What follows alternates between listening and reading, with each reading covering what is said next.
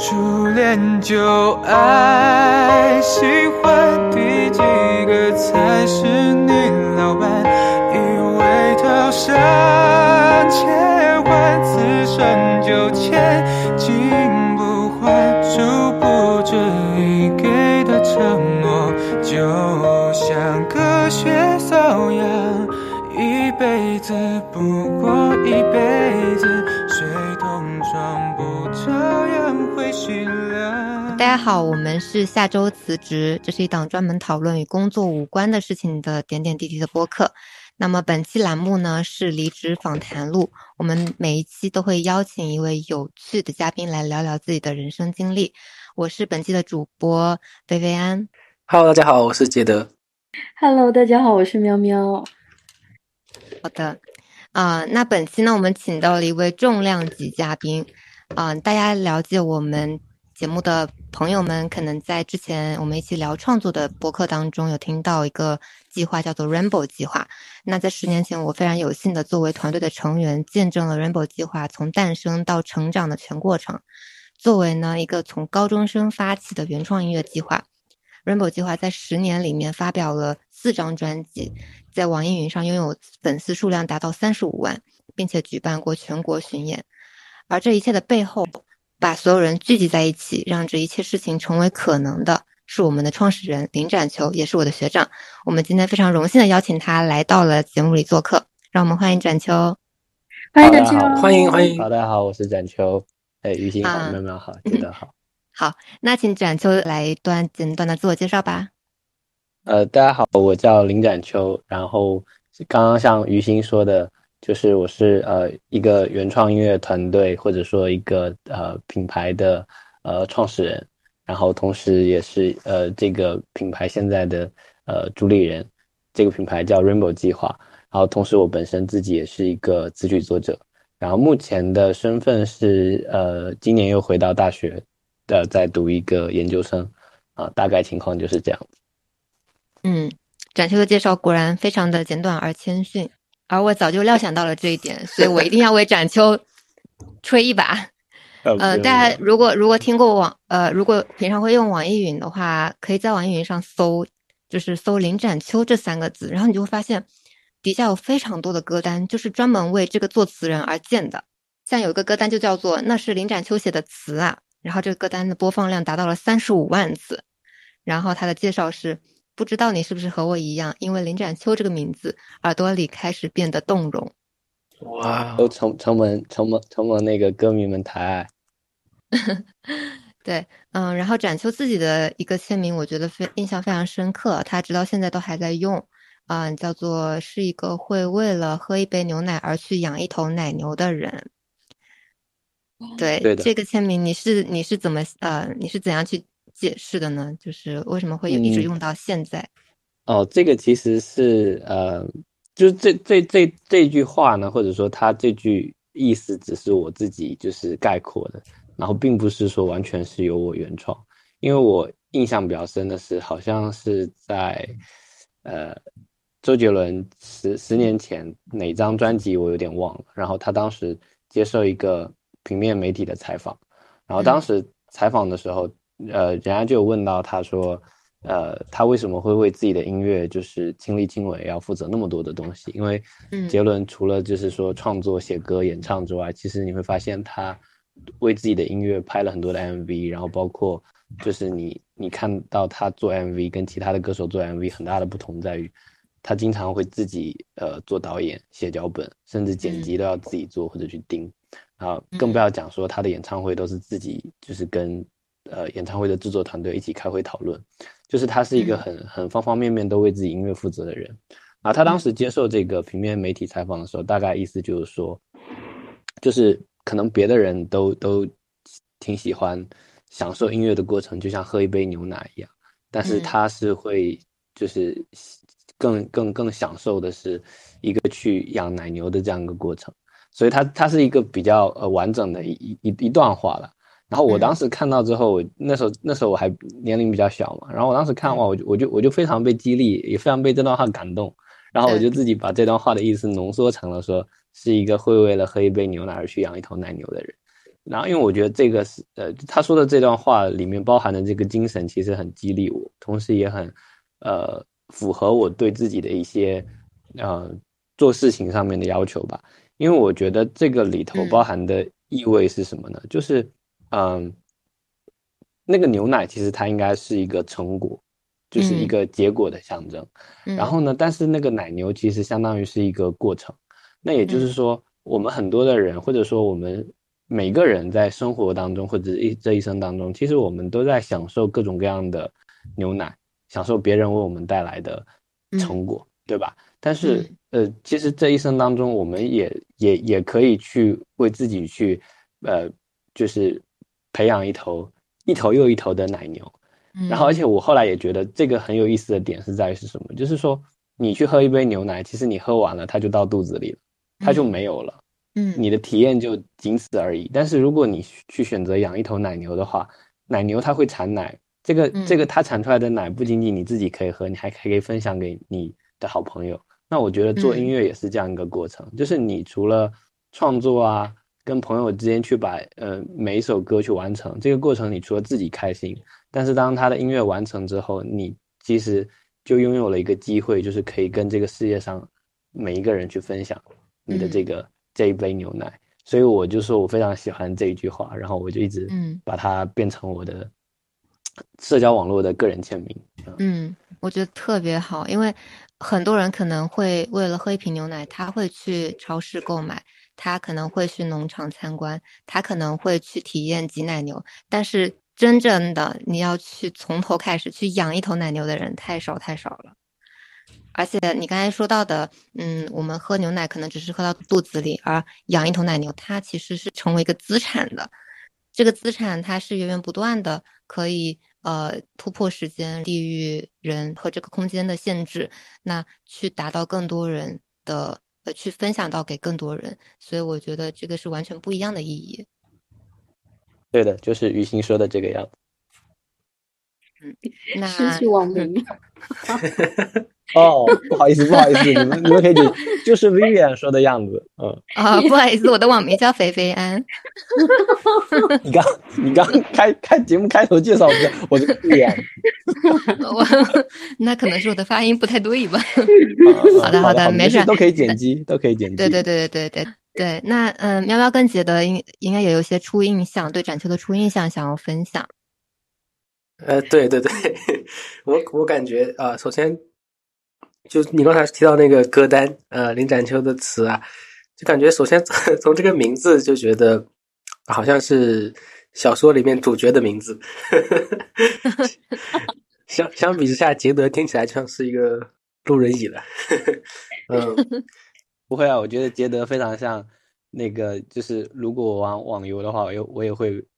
为自己的角色名取。杰德这样子这么帅的名字，这不也是主角吗？商业互吹，这不就来了吗？嗯嗯。不过，其实我在了解了一些呃展秋的经历之后吧，我感觉哦，展秋就好像是说，在另一个平行世界里面，我想要成为的样子，哎，会有这种感觉。嗯，不敢不敢，非常的热血。嗯，因为我也是想。呃，我觉得很多人都会有这样嘛，就是有一种创作的冲动，就是在更年轻的时候，大家可能都是这样，但是真正走出去去做这件事情的人其实非常少。然后出于种种原因呢，好像我就选择了更加循规蹈矩的那条路，所以有时候会感慨啊，这 the road not taken。所以今天也有幸见到，对，嗯，然后对，哎，喵喵，你的初印象呢？我觉得就是，啊，我是先认识菲菲安，然后，然后路转粉呢，实不相瞒。不过呢，我就是当我看到很多呃展秋的访访谈啊，听了一些 Rainbow 的歌之后呢，然后我就觉得有一个点特别打动我，就是那种，呃，感感觉那股少年劲，就是一直都没有变过，然后就是。展秋在有一个访谈里面也讲嘛，就是其实变的东西是很多，但是真正重要的东西是那些你不变的东西，然后那个可能才是你真正就是代表代表你的。同时还有就是说，每个人就是创造力这个东西，我们说创作音乐其实都是，呃，讲创造力，但是呢，也不是说每个不是天王天后才能可以 唱歌给你听嘛。嗯，就是每个人都可以有自己的创造力。然后就是，呃，展秋的访谈里面特别打动我的另外一个点就是说，呃，属于自己的生活，其实这个创造力是可以在融入到这个生活中间去的。还有就是你对生活的解读跟看法，主要是这样的一个态度，它能够让你说一直，嗯，不管是生活给你什么样的一些挑战，不管是成长是有多么的痛。然后，但是呢，就是你要保保持住这股热血和少年劲，就是其实，嗯，是非常感打动我的一个东西。嗯，然后我觉得就是呃，哦，还有特别欣赏的一点就是说，也不是把每件事情都，虽然我们说热血很很好，很打动人，但是也不是说，嗯嗯，一定非要做些什么。呃，大不了的事情，就是真的，就是你喜欢一件事情，然后很简单直接的，就是去花时间、花精力，然后自然而然把这件事情做出来，就是那种 take it easy 的态度，也是让我觉得非常的感人。对，嗯。嗯，谢谢。因为刚才也说到，就是，呃，喜欢一件事情，可能一开始并不是有非常宏大的原理想啊，或者是怎样，你可能一开始只是单纯的喜欢，然后你就开始坚持下去做。那其实我我们也非常想了解，从展秋这边来看，就是十年前的 Rainbow 计划，它从零到一，嗯，你是为什么会有想要做一个商业化的这个原创专辑的这样的想法的？嗯，其实呃呃，我记得十年最，因为今年是二零二二年嘛，然后十年前是二零一二年，十年前的呃时候，我们正好是呃 Rainbow 计划的第一张专辑《红》专辑，就是我们制作完成，然后并且呃在福州的，就是学校里面把它发行出来。然后我其实印象很深的是说，呃，关于为什么想做这件事情，其实这个是。呃，当时就很明确，或者说那个冲动是我，我觉得当时有一种时不我待的感觉。首先是，首先肯定就是你，你肯定会很喜欢音乐嘛。你如果不喜欢音乐的话，你也不会想着去做这样一件事情。嗯。然后，但是我怎么形容呢？就是我觉得当时的那种喜欢是，我觉得有点像，呃，杯子里的水，它有点快溢出来了。就就是有到这种程度的，要溢出来的喜欢。杰伦的歌词，呃，是真的，真的是有点快溢出来。然后这个溢出来是什么呢？就它不只是在于你喜欢，就是或者说你 admire，就是其他人的作品，而是在于你，你真的想要有一些自己的创作啊。即使你之前没有呃任何比较嗯完整的创作经验或者体验怎么样子的，因为。我大概是初初中吧，初二的时候，当时是班上的好朋友，有有有人有鼓励我说：“展秋，你可以试试写这个呃歌词。”然后我我当时才想着说：“哦，好像是，就是说我本身自己很喜欢听流行歌，然后好像也写一些东西，那那那为什么不去尝试试一下呢？”所以其实当时我初二、初三这这两个学年的时候，当时就有在课余的时间跟一些。初中的好朋友，就是我们去做一那那真的是叫填词，就是说把一些现成的流行歌，它已有的就是歌词文本，就是给挖掉，然后使用它的这个字数长短跟它的这个格式，然后去填一些。然后除此之外呢，我自己还会做一些那种就是呃无曲子的歌词创作，就是等于是纯文本的歌词创作，就可能我脑海中有一个隐隐约约的旋律，然后我把它按一个歌词的结构。呃，还有一个长短句的大概的感觉去写下来，然后，所以我其实，在进入福州一中这所高中之前，我其实就有一个想法，就是，呃，我，但是一开始只是很很隐隐约约的一个一个，真的是一个愿望，就是想说能不能在高中找到一一些朋友吧，就是一些朋友，然后呢，呃，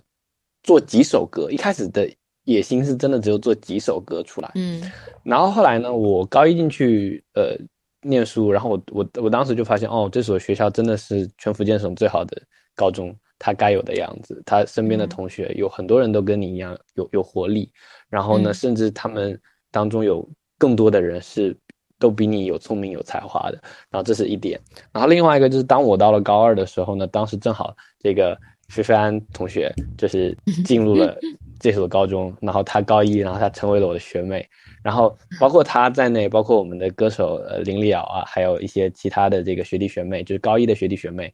然后当我当时就看到说，哎，呃，我我自己当时开始读高二了嘛，然后我就发现，哎，我我我我的高一高一的学弟学妹里面有一些相当不错的呃同学，然后我身边也有一些这样子的同学伙伴，然后我就在想说这件事情。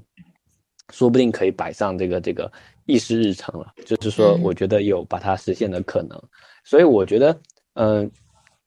就是回到刚刚这段讲述的话，其实大家应该就会发现，就是说一个人的愿望呢，可能常常只会是愿望，但是如果你有找到呃伙伴们这种支撑，就是至少几个人一起开始，那你这个愿望才有了一个落地的可能，所以。也是在那个时候，就是我觉得，哎，那身边有这样一群同学朋友，那这件事情说不定可以做。那在这种情况下呢，我才稍微又跳出来想了一下，就是说我我我很认真的在思考这件事情，究竟是高中做一张专辑出来玩票一下就就很好了，还是是说一开始就把它想得更长远一点。因为，嗯，其实我们当时的高中的音乐社，因为菲菲安后来也，他在他升高二的时候，他也成为了，呃，他们这届的音乐社社长嘛。就是我当时除了我们福州一中的音，就是社团有有有有做一些这样子的作品之外，其实当时全国范围内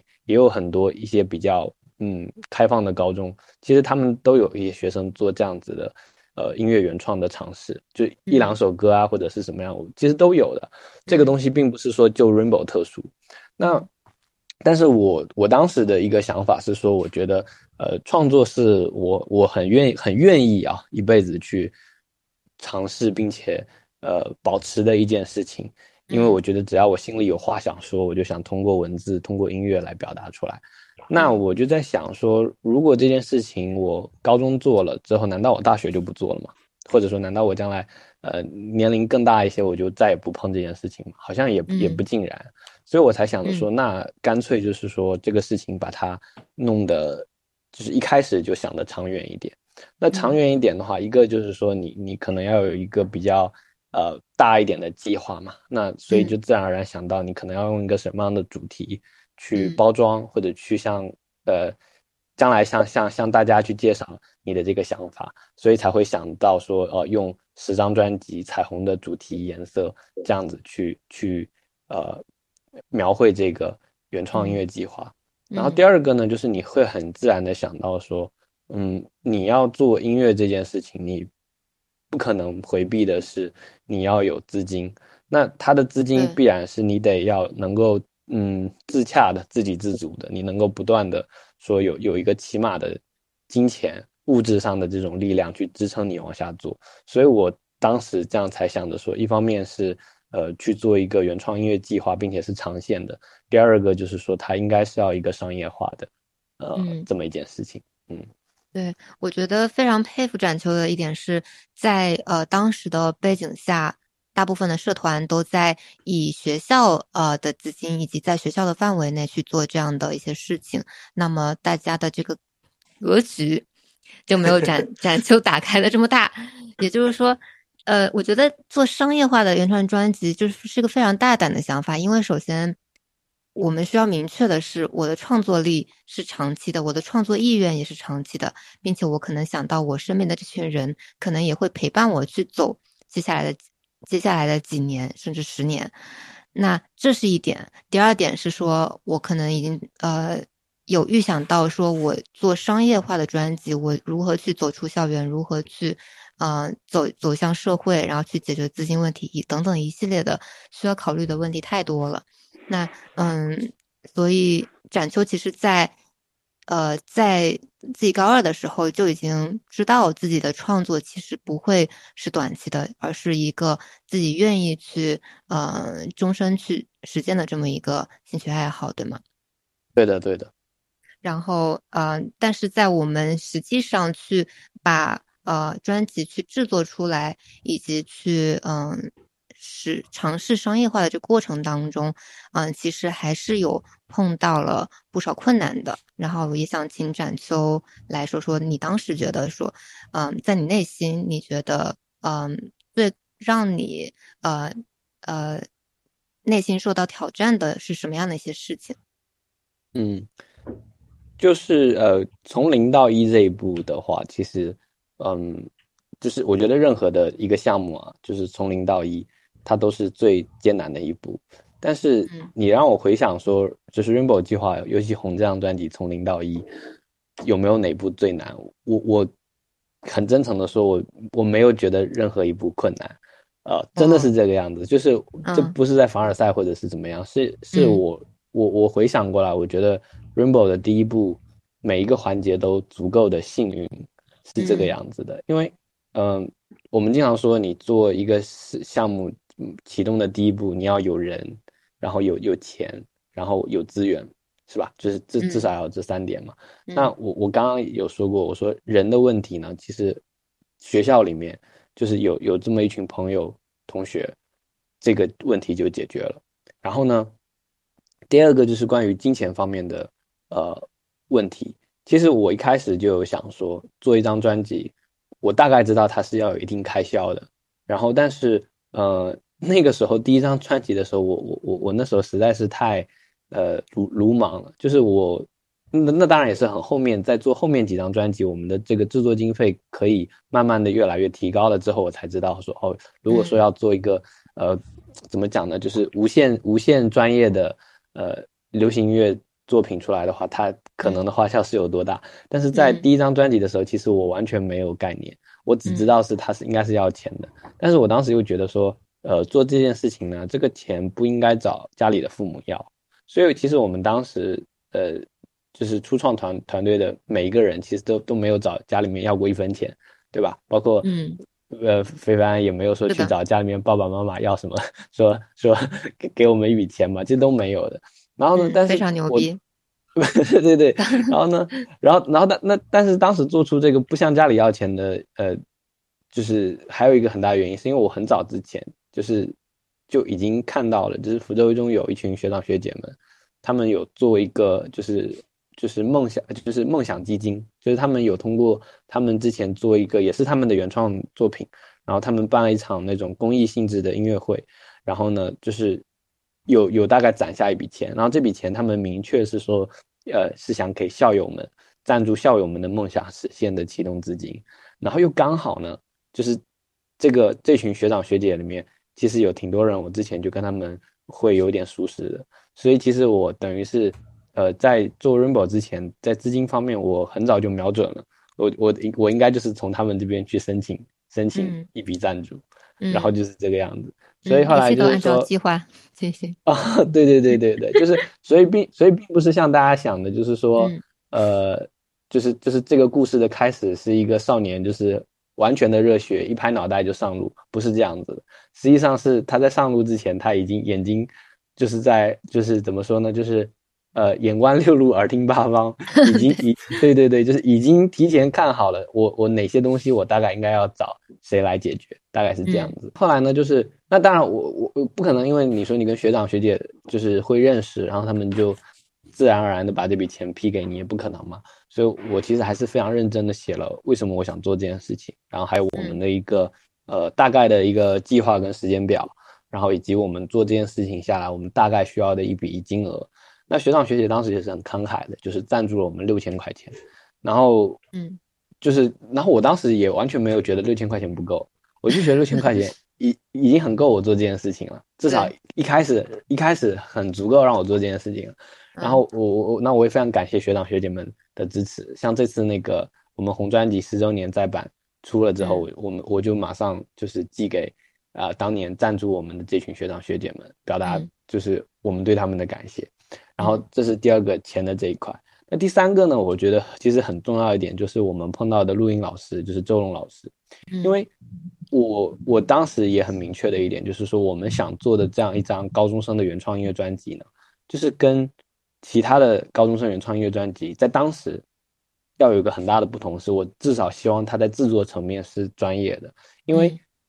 呃也有很多的学生他做的一些原创音乐，比方说他在家里面录。然后在呃，甚至有有时候那种在什么水房啊，或者是一些空旷一点的地方，拿手机或者是一些简单的麦克风录的。然后十年前那个时候呢，当然，现在十年后的话，现在很多高中生甚至初中生玩音乐这些已经都非常厉害了，各种各样的硬件条件什么都很具备，那是没法比的。但是十年前的时候，真的大部分的，就是你目之所及的范围之内，你看到的高中生的原创音乐作品都是这样子。所以我当时就有一个一一一个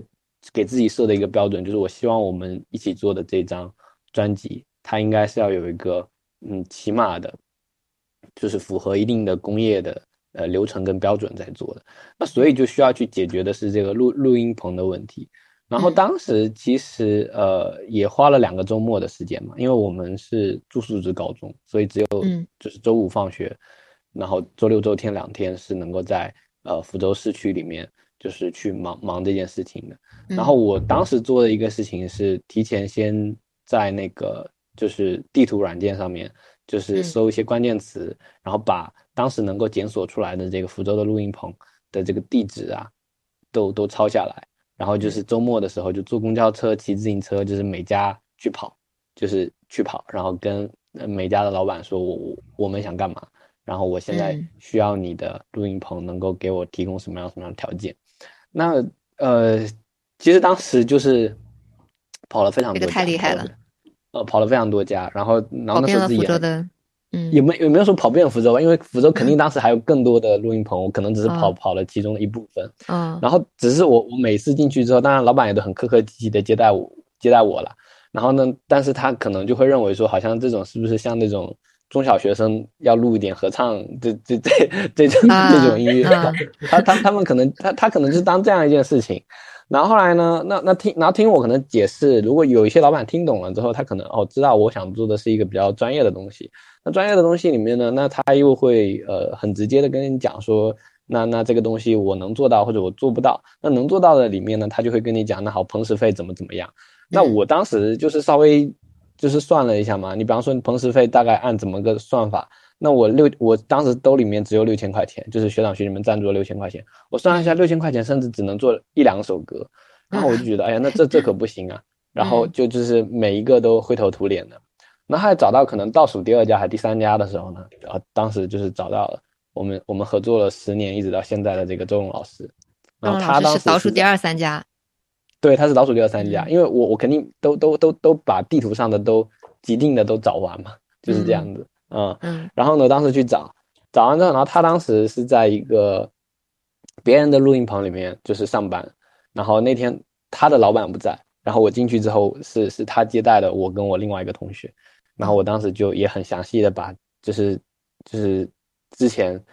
在别的录音棚里面做的所有动作都再做一遍嘛，就是把我的书包拉开，然后里面有我的那个计划书，打印的很厚，就是十几页。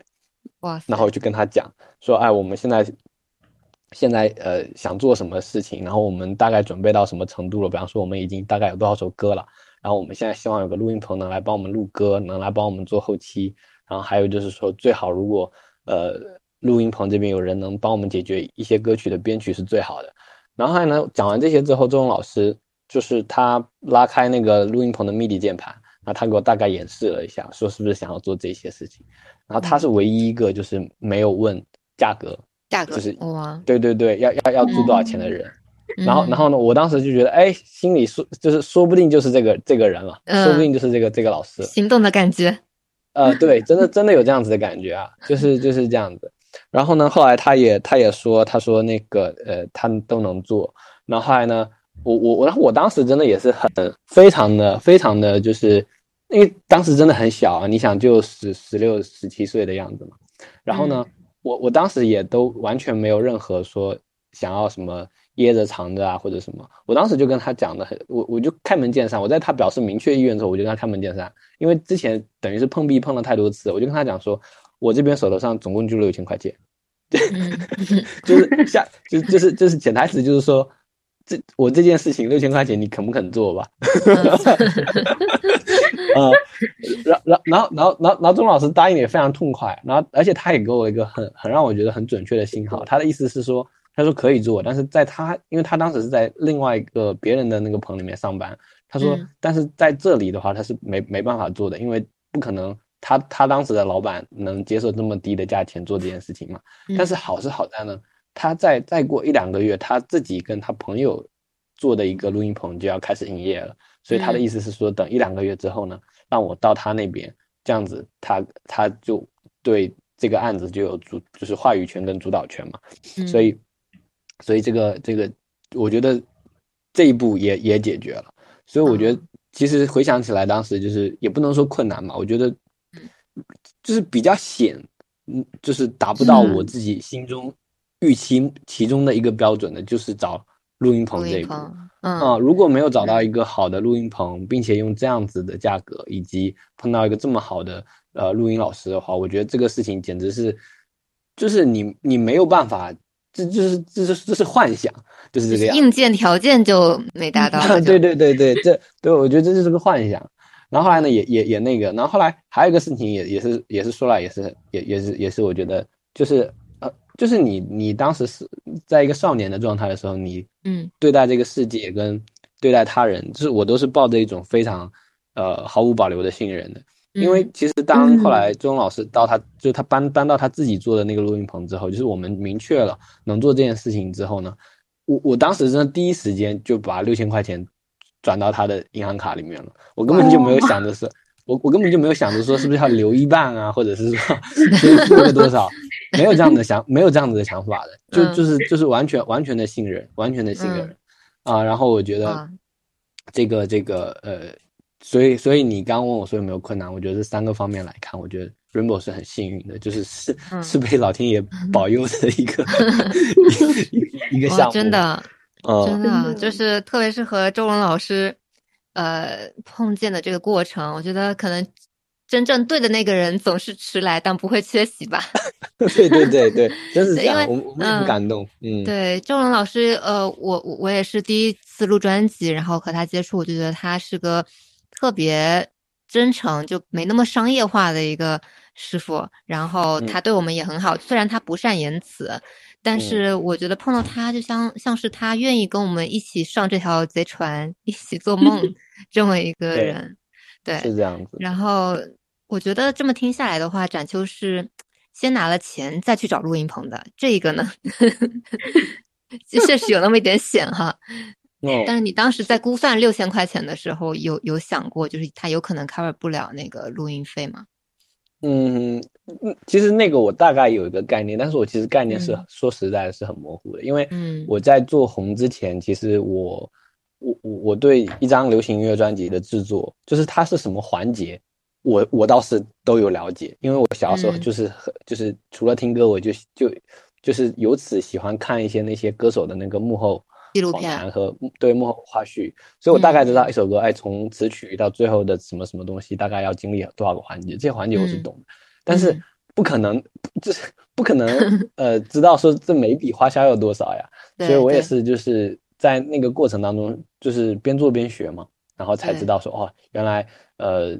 大概每个环节要花多少，要花多少，所以我觉得这个也是一个很难复制的一个，呃。一一一件事情就是这样子。嗯嗯啊，我觉得整体听下来，就是从嗯筹备资金到就是召从召集团队到筹备资金，再到找录音棚，其实整个过程还是非常从容有序的。我觉得感受得到展秋的自信，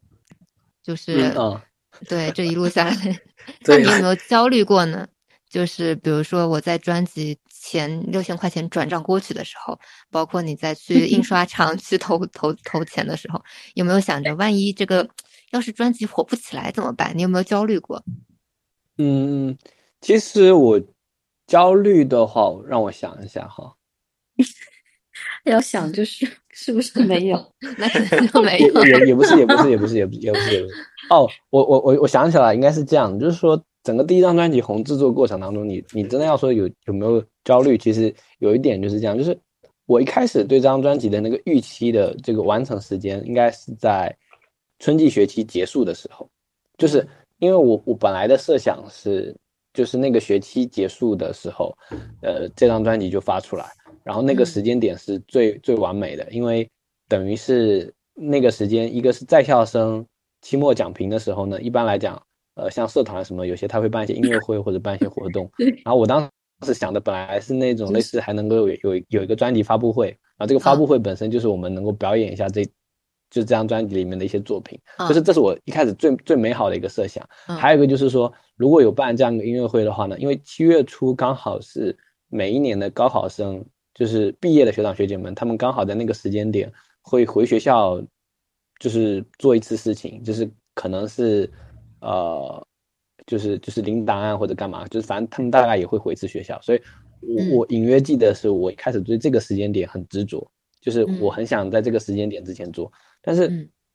但是你做着做着过当当中，你会发现，呃，因为我们毕竟刚刚那个第一次做专辑嘛，然后嗯。同时大家呃，其实能利用的制作的时间，其实一周只有两天，就是嗯。周六周日，就不算创作啊，就真正录歌什么的，就只有那两天。那那两天其实严严格意义上来讲，其实只有一天，因为我们从录歌的角度来讲，周六的下午到晚上这个时间是比较完整的。然后我们是住宿嘛，我们昨天晚上就要回学校了。所以其实每周末你就只有那么很有限的时间，说你能够到录音棚里面去啊、录歌啊，或者说看看师傅做编曲啊，或者包括像、嗯呃 Vivian 他们做这个编曲到录音室里面去做制作，然后你陪着去，就是你你的时间是很有限的。然后你就会发现说这，嗯，然后你就会发现说这个呃进度跟你预想的不一样，然后在那个过程当中会有一点焦虑。然后，但是你说一开始有没有想着这张专辑会卖不出去或者什么？其实那时候完全都没想到这件事情。那时候那时候想法真的很简单，就是呃这个钱花出去了，把它做成一个成品就嗯就很好了，就是没有嗯去就把它完成，就是没有去想着呃那些附属品，就是这样的。嗯，所以当时的预期就是我一心想着把这专辑做好，然后并且在规定的时，呃在自己预想的时间去让大家看到。但是至于之后它会产生什么样的影响和反应，嗯、这就是你当时并没有去特别的，嗯、特别的焦虑的一个点，对吧？对的，对的。嗯，我觉得我觉得这里青面特别好。对，我听到现在，我就觉得就是相信，就是与其说自信，我觉得可能是相信这个点，相信可能是相信你自己，也可能是相信你想要做音乐的这颗心，嗯，就是它是一股由内而外的这样的一个力量，所以可能它嗯。就就是专辑能不能卖得出去，然后在市场上面反响怎么样，这些更多的是外在，呃，它会对你产生什么样的影响，就是这两个角度完全不一样。所以我我就听听展秋讲到现在，就是我觉得自己内心的这个坚持，这个东西，这个热爱，可能真的是一件非常有力量的事情啊，能够支撑你去做那么多的嗯规划，然后包括就是其实把整个团队团在一起，其实也是基于大家有共通的这样的一个呃兴趣爱好，这个是肯定的。当然，兴趣爱好的背后就是这一种相信吧，就是。嗯嗯，内心里面的这样的一种信念，可能是非常打动人的东西。包括你在这个过程中，可能你会遇到一些你意想不到的，就是包括你们提到的录音师，还有就是呃遇到了一些意想不到的这种帮助，可能就是在那个点上面，呃，大家产生了共鸣，然后在不同的链条环节上面把这个事情做下去。嗯嗯嗯，我觉得非常可贵的是，我好像看到的就是一种呃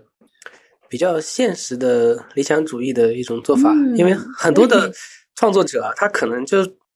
非常专注在自己的小天地里面，就哦，我只写歌就好了。他对整个音乐的这个制作、发布的流程，这个工业化的这一这一套叙事，他是不关心的。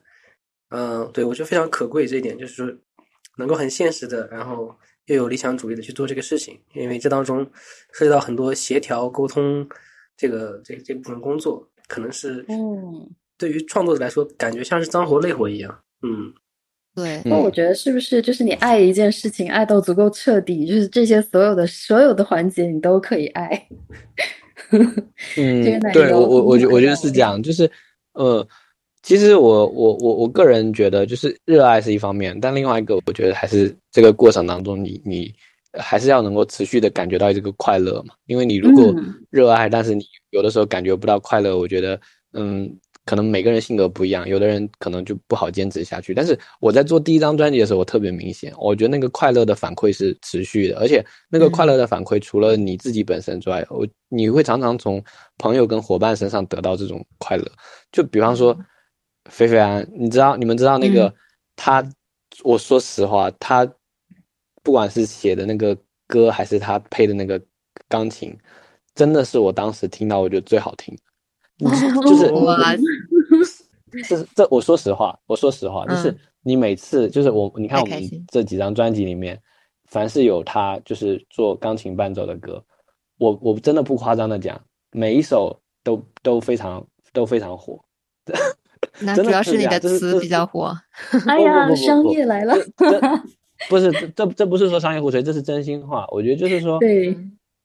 就是他他他每次啊，就是都带着这个他的想法在在配这个，然后我就觉得非常刚好。就是我我因为我其实并不是音乐专业去学习的，所以我在这方面很多有很多粗糙的东西。但是你会发现呢，呃，菲菲安他的性格也好，或者他做音乐的时候，他就很容纳你的这些东西，然后他去尝试把你这些东西消化完之后呢，然后他会自己放入自己的情感去做。所以大家你去，你看我们 Rainbow 的那个《初恋就爱喜欢》那首歌，我敢说啊，如果当时雨欣那个钢琴不是那样配，然后它的前奏不是那么经典，这个歌我觉得不是说就没有人喜欢了，我是说他一定不会像现在这样子这么的被被大家就是觉得很多人都觉得很感动。所以你你会看到就是说，一方面你你你你自己做这件事情你会开心，另外一方面你会从你的朋友身上，他们他们这边得到更多的开心，然后包括。我我我嗯每每个歌手陪着去录音，或者说每个幕后我都陪着他们去录音棚制作，就是我从他们去呃，大家一起都是第一次做这件事情，我从他们身上得到的那种兴奋感，我也会得到那种成就感。因为我就嗯。记得，呃，非凡他自己很明显，嗯，他好他自己说他之前是没有录音棚经验，但是他是真到那个，嗯，但是他真到那个棚里面表现出来的那个就很老练，你知道吗？就是 他好他好像那些设备跟软件。设备跟软件，他之前可能确实都没有接触过，都不会。但是他，你你看他当时做那些他自己的原创跟那些东西，哇，那这你就感觉这这人是不是之前就做过？是你你有这样子的感觉的 真的吗？哦哦，所以所以你真的是觉得这这个过程当中的快乐，就是你很很难以言喻。嗯，嗯，我觉得特别嗯是第一张专辑，会有一种大家一起在探索、探索、摸索着前行的感觉。因为确实，我们虽然说可能从别的地方看到过，呃，音乐应该这样做，但是你真正第一次去走，你会发现很多细节、很多新的东西进来，就是特别让人兴奋。那这种兴奋在团队里面，就是大家对所有人来说都是成双成倍的。嗯，对对对对对，它是叠加的那种效应。对对对是的对，N N 加大于，这是我第一次听听那个菲菲安的作品的时候，其实我们是工作认识的啊，所以当时就是大家刚认识的时候，就是很商业嘛，你负责什么，我负责什么之类的，然后一聊，哎，发现哦，好，行，那我就回去听一下，然后我我就惊呆了，就是我觉得原来钢琴可以这样弹，是有有这种感觉。啊 对呀、就是那种弹活了的感觉，然后我就觉得特别的有意思，然后我就一直很想要，很很想要找的那种状态，就是在恋情之余，想要找到那个情深里面的那个魂。这个大概就嗯是我听肥肥的那个作品的时候，尤其是有一些就是纯钢琴的那种曲目，像《夏天行的》这种，然后我就觉得他真的就是，嗯，很很跳跃活泼，然后把那种，嗯，兴奋的那个感觉放到音乐里面去，就是它是另外一种语言，但是通过音乐，它能够，呃，作为一个触点，能够让你很快的进入到那样子的一个状态，就是非常想表达的那种状态里面去。然后我就觉得这个事情特别神奇，就是通过肥肥安的这些作品，让我让我更加了解到，就是说音乐原来是一件这么神奇、这么有力量的事情。嗯，谢谢大家。嗯 对，十十十年前，真的真的是从很稚嫩的时候开始，那时候做音乐只是自己想想着好像可以这么做，但是真的是没有呃受到一些专业的熏陶，然后就这么把它做出来。然后现在往往回听，就是有一些很真诚的东西在里面，但虽然嗯说从技法上来说，肯定它是青涩的，对。嗯，那我们往往下聊吧，就是呃，我们想了解，就是《红》这张专辑，它是呃在做出来之后，它是怎么样去走出校园，甚至到到到呃，我们在出来之后呢，接受到了福建省很多媒体的采访，以及到后期呢又走向了全国，这整个过程就是红是怎么样红起来的，或者说 Rainbow 计划是怎么样红起来的？嗯，我觉得就是我我也不敢说红起来吧，我只是说一个一张专辑或者一个团队它慢慢的那个扩散的过程。就是第一张专辑的时候，我们其实就有一点点意识，就是我们希望它不止就是局限在福州一中的校园里面。那当然，呃，说是这么说啊，那其实支持的绝大部分主力依然是当时福州一中的校友们。然后我们当时在做第一张专辑《红》的宣传的时候，其实我们呃除了一中的校园啊，包括在微博上，我们其实也有在福州的其他的高中，包括一些初中的贴吧上面。就是去发这个帖子，就是那时候我们就很很希望是，呃，其他的就是中学的同学们也都知道，哎，福州一中有一群人做这么一件事情，然后所以那也是我们的第一次这种走出校园的尝试。包括我们其实红首发的时候，我们除了在校园里面售卖，我们还有拿一部分的这个专辑到福州的这个城市里面，我们在两个人流量挺大的商圈。对对对，地推，所以你看，这是这是十年前的地推，这十年前的地推，对啊，然后所以所以你会发现说，我们其实一开始就是就是我我觉得叫志存高远吧，就是没有想着说他一现在校园里面，我们那时候就开始做一些这个尝试，然后红因为红一做完，其实就是。呃，我我升入高三嘛，然后当时飞安他们也进入高二学习了，就是我们我们马上就进入了一个要呃学习的状态里面，所以其实真正意义上来讲，红开始有一些比较大范围的宣传，集中在这个呃二零一三年的暑假，就是我高三毕业之后的那个那个夏天，然后当时我们这个呃团队里面有一个负责宣传的同学叫陈林宇，然后他呢这个。呃，因为因为可能就是呃也是天生奇才，然后就是说他就是很很熟络的去呃张罗一些，就是我们省内啊，包括一些福州市的呃一些比较好的呃这种宣传资源吧，媒体宣传资源，不管是纸媒还是这个网络媒体，还有包括这个呃广播广播电台啊，当时林玉就是就是不知道我也不知道他通过什么样的方式。对对对，我真的我真的不知道他通过什么样的方式，就他跟我是同一届的同学嘛，然后我也不知道他通过什么样的方式，总之他他让团队能够当时去登上我们，呃，当时呃可以说整个福建省流量很大的一就是一档那个广播节目叫《最想听你唱》，然后我们去跟当时两个这个主持人就是理想老大跟这个公孙大娘，然后我们去呃反正做了中午的一期节目嘛。然后，所以我们后来就是有发现啊，就是有有一些歌迷的反馈说，哦，一三年的时候，当时通过听最想认识的你们，哇，我觉得这个就是很不得了。所以其实我们呃初步的这个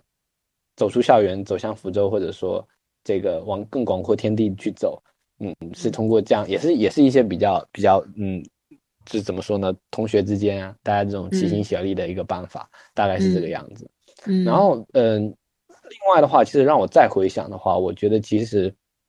还有一点，我我还是必须得说，就是我们这次在红专辑十周年的这个呃限量的复刻里面，我其实有讲到一个话，我说我说红之所以能够迈出哦，就是红或者说 Rainbow 计划能迈出很坚实的第一步，就是非常的要感谢福州一中的校友们，就是尤尤其是那几届的校友们，嗯，因为我我其实很认真的想一个问题。就是 Rainbow，它为什么在一个阶段能够走向全国？其实也在于说我们在发呃红橙黄这几张专辑的过程当中，当时正好伴随着福州一中的那几届的校友们，他们不断的毕业，然后这就等于是说，你每一届毕业八百个人，你你不说 这八百个同学都是都是 Rainbow 的歌迷吗？这有点夸张。但是这八百个人，他们每个人上到不同的高校，那是多少的城市，多少的学校？然后呢？就有出现很多相同的场景，就是比方说他们呃听歌，或者是在寝室里面放一个歌，或者买了我们的专辑，然后拆快递的时候，室友们总是难免会问这是什么呀？这是谁的歌呀？是吧？对啊，所以所以所以其实相当于我觉得 Rainbow 是 Rainbow 早期的那个走向全国的过程，其实它是伴随着福州一中的校友们毕业，然后到各个地方读大学这么样一个过程啊。我觉得这这这就是呃一个我我觉得是最最关键的因素，嗯。对，这个也是偶像养成计划，还有开玩笑，有哎，就是有一中校友一起在呃见证这个养养成系养成系的这个团队。对对对对，不好说偶像嘛，因为我们就希望就能不给他们丢脸就已经很好了，就是这样。然后说到这个市场的回应，其实就特别想问，就是我们在网易上面已经有三十五万的粉丝嘛。那就是在这个点上面，我相信可能十年前的你们开始的时候，肯定不是朝着这个数字去的，就是这个也是一个很自然产生的一个呃最终的呃到到今天看到的一个里程碑式的结果吧。那在这个环节里面，你们有没有一些比较印象深刻的这个增长的时间节点，或者是哪些点让你们觉得特别受感动呢？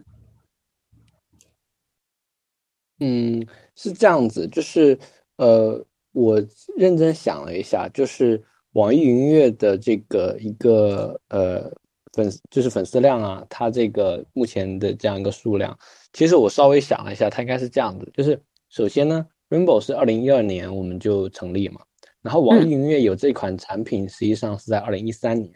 但是呢，就是在它成立完之后，它并不是很快就有这个。呃，独立音乐人的这一个部门，或者说有这么一块的运营业务，包括说 Rainbow 正式的入驻网易云音乐，我印象里应该是在二零一五年的下半年，哦，这么个时间，就是我们才等于是我们 Rainbow 在已经呃出发了三四年之后，我们才真正说在这个平台上，就是。把那个 Rainbow 计划的那个账号给认领了，就是真正是我们自己接过来运营。因为我为什么对这个是二零一五年下半年这个时间特别有印象呢？是因为当时我们那一年的十一月十一号，我们呃发了这个第三张专辑《黄》里面的第一首的这个先行歌，就是钟声的这个《我喜欢一个人》。啊，所以就是说，在一五年呃差不多十一月开始，一直到二零一六年的上半年。我们当时在网易云音乐是为了这个黄专辑，呃，先发了四首歌嘛，就是我喜欢一个人、二十一、姓名跟秘方这四首歌是是先发出来，所以我们真正差不多是二零一五年开始才在网易云音乐上面去呃去呃发发布我们的动态跟作品，然后呢，有一个比较明显的爆发期，我我觉得应该是在一七年第三张专辑嘛，一七年的三月份。黄专辑的那个数字专辑的发售，然后当时我印象非常深，就是因为我们也是提早跟黄云音乐这边谈了一个数字专辑的这个销售的合作，然后包括其实第三张专辑离第二张专辑时间也也挺久的，所以当时大家对第三张专辑的期待就是也是在那样一个时间爆发出来了，嗯，所以一七对一七年第三张专辑黄的那个发售是一个我印象里应该是。我们在网易云音乐上面粉丝数的一个增长的一个一个节点，然后后来就是说，我们一七年、一八年的时候，这个在呃国内有做演出，然后那个过程当中也应该是一个呃粉丝有一个不断汇聚起来的过程。然后平常的话，其实我觉得都是静水流深的在这种呃扩展吧，但是我们也不太会说。就是过于的 focus 在，就是时不时的看一下，说啊这几个月增长了多少，我们倒不是特别关注，对，因为 Rainbow 我们对于就是自己的这种呃社交平台的账号，我们的运营的一个大的思维，到目前为止一直都是说那种就是呃有事说话，没事不要打扰大家，是这个样子，嗯，对对对，我觉得我觉得呃这么一回回想起来，我们在网易云上的时间确实。没有特别没有特别长，是是从一五年入驻的，然后可能当时嗯发了黄的一些歌，然后呃在发黄的整张专辑，然后呃当时一发黄的时候，其实就已经上了头条 banner，对吧？对的对的，反反响还是就感觉已经反响很大了。对。那你们那全呃巡演的时候，是不是也是在那个时间？对，巡演是一七一八年嘛，因为我们一七年的八月份是首先在家乡福州第一次做了一个专场演出，然后当时菲菲安还两两个晚上，他是作为现场的录音师之一嘛，他跟周勇老师配合，对，嗯，对，所以我说他真的很多东西都会，我跟你说，然后，呃，在音控台打打酱油，嗯。嗯嗯嗯，然后后来一对，那一八年的时候就是巡演，一八年巡演的时候，我们就把前三张专辑的歌就是汇总了一下，表演了一下，所以差不多就是在那两年会有一个比较明显的一个增长，就是这样子。嗯嗯，是，嗯嗯，我我觉得挺感人的一点就是。大家在做这个时候，就是从最开始有梦想的时候，就是少年嘛，然后就是呃，从这个呃初最初开始有这么一个想法，然后再到慢慢去摸索实践，把它带到呃这个现实生活中做成一张专辑，这样的一个过程，其实也像是一个少年在慢慢成长，然后就是学经历各种社会技能，然后让自己更加的落地，然后嗯。就是这样出来的一个情况，然后就是说，嗯，包括前面展秋提到这些这些的一群校友都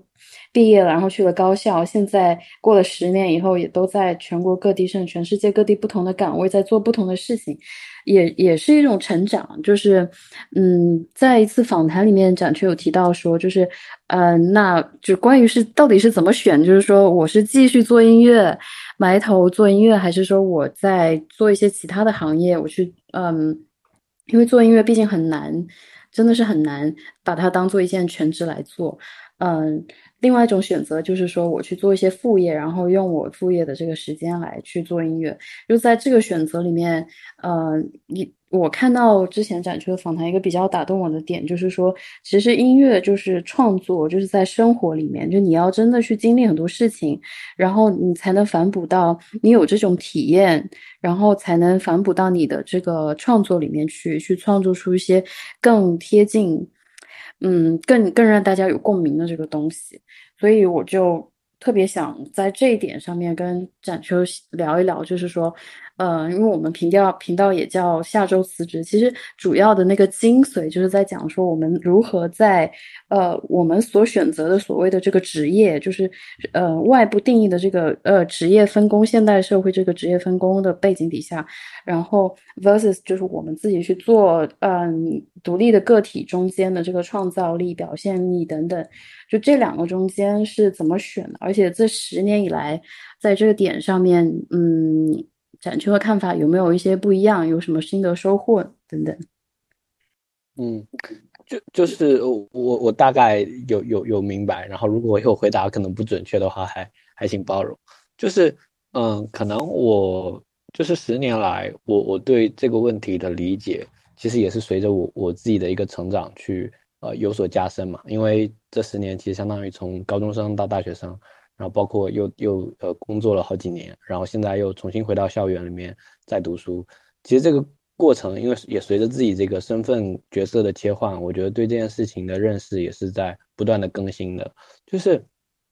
首先首先我们我我想就是很很多人都都会有一个的共识，就是说其实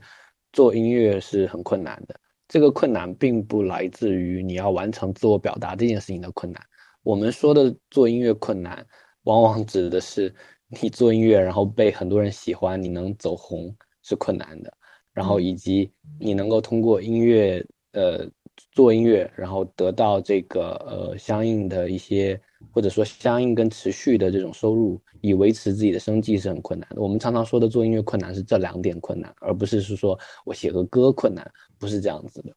然后呢，呃，其实十年过去的话，你会发现说从全球包括从国内的音乐市场来说，这个事情是在呃有很大的进步跟改善的。然后不管是新的这个版权法，还是说国内的整个的音音乐行业的一个日益的健全，它的生态也一直在呃不断的发展。你会发现说，其实现在很多年轻人，哦，不管是台前还是幕后，他如果想要通过做音乐来，呃，就是怎么说呢，来赚钱，或者是说。呃，获得一个持续稳定的收入，它的困难程度一定是比十年前要低的，就是它它是有进步的。但是你真的是说像呃台前的歌手，嗯，或者是呃幕后的那种呃全职的词曲，我觉得这个困难其实还是还是一直都在的。然后呃，那就说到说关于做音乐跟辞职，或者是说跟一一个常态化的工作这件事情，我我觉得呃，任何时候啊，或者说他任何一个工作啊，就是我觉得人的那种心理的疲倦其实是共通的，就是可能你你不是一个音乐人，你可能是一个你有别的想做的东西。我比方说吧，你比方说你想做点手工活，就是然后这时候你有一个呃固定。的上班，其实有的时候你也会对这个上班产生疲劳，所以它并不跟你是否做音乐或者做一个呃创作者、艺术家是一个呃特殊的关联。我觉得这个关联是很普遍的。然后我我个人会觉得呢，其实大家可以把这件事情更辩证的看待，就是说，呃，人没有必要被一个岗位或者说被呃怎么说呢一种身份绑住。就像说，其实大家在职场的话，其实，呃，我我我觉得现在也很少会有年轻人抱着一个念头说，我就一份岗位，从从接到他之后，我就一直干到我我我老退休吧。我觉得这个也也很不现实。所以其实说，我觉得这个东西开始是变得是很流动的一件事情。不管是说你会切换赛道，完全的换一个职职位，或者换了一个嗯那个呃工作的方向，还是是说你平常除了主职工作之外，你有一个业余的自己喜欢做的副业也好，或者兴趣爱好也好，我觉得现在大家对于这个 career 就是职业生涯还有 work 这个都定义一定是要放宽的。呃，我我这十年其实我应该前几年前几年我们当时呃也是因为 Rainbow 计划的原因嘛，就是我当时有接触那个中国社科院的一个研究员，他当时觉得 Rainbow 计划非常有趣，然后我们这几年一直有在呃持续的就这些方面进行一些这种。呃，学术跟课题上的联系，然后他当时就发现说，这个其实是很普遍的一个现象。然后他把这个东西在他的那个学术研究里面定义为叫做数字时代的零工。这个零是灵灵活的灵，然后工就是工作的工，就是说有很多这样子的呃流动的呃，就是职场人跟工作工作的就是这种工作者。这个流动不是指一种说呃纵向的流动，就是说我我我我我。我从什么什么呃呃组员，然后晋升到什么总监，这不是这样，它是一个横向的，就是我可能可以同时做很多个事情。那这个这个很多个事情，他们的主次跟占用我生活当中的精力的这个这个是我可以自自主选择的。然后它可能可以根据呃任何一个时候它的给我带来的收入哪个更高或者怎么样，或者包括兴趣喜欢的意愿，我觉得其实很多都是有。都就是就是它是很很很灵活的一件事情。嗯，然后那至于是说，我觉得呃，音乐能不能够说让你全全身心的去做，我觉得还是在于是说，一方面你能不能够呃让它满足你的生活的需要，对吧？我觉得这是很现实的一件事情，因为人没有办法脱离脱离现实的生活，然后完全活着。那任何一个行业也是这样，所以我我的想法就是说。呃，我们往往会容易说，嗯，跟随自己的心愿，就是去重新做选择，但是我们很难去忽视现实当中的限制。可是，又让我再退回来去说的话，我又会觉得，其实这一生很短暂，就是任何时候呢，呃，你如果你做一件事情不是出于逃避，而是出于呃热爱，那么你。首先，任何时候开始都不晚。另外一个，你真的喜欢做，那你就去做它吧，不要去想，就是说啊，我我迈出这一步，从而丢失了怎么，丢丢失了什么东西会怎么样？我觉得，呃，可以放轻松一点，就是这样子。嗯，我觉得展球身上有一股特别的闯劲，就是让他能够去把一件事情做出来，这件事情非常重要。就是我们很多时候在。犹豫着，我做这件事情会有会产生什么样的影响，什么样的后果？这个过程中，可能就已经慢慢的把斗志给消磨掉了。但展秋特别难能可贵的是，他能够保留着这份斗志，去把这件事情做好。那在做好之后，你随后产生的涟漪，其实就自然而然的来了。就像我们刚才说的，他也自然而然的从校园走向全国，然后现在成为，就是很多人人生当中，呃，非常珍贵的回忆。嗯，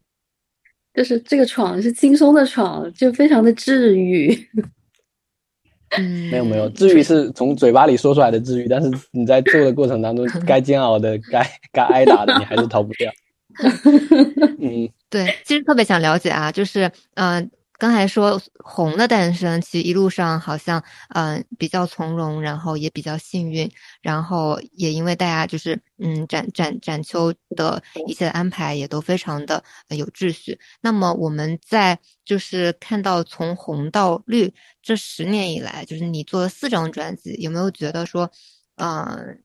哪些变化让你觉得特别的深刻，影响特别大？或者说，在这十年当中，你觉得你内心经历的很困难的时候是什么时候？嗯，其实我我想一下哈，就是，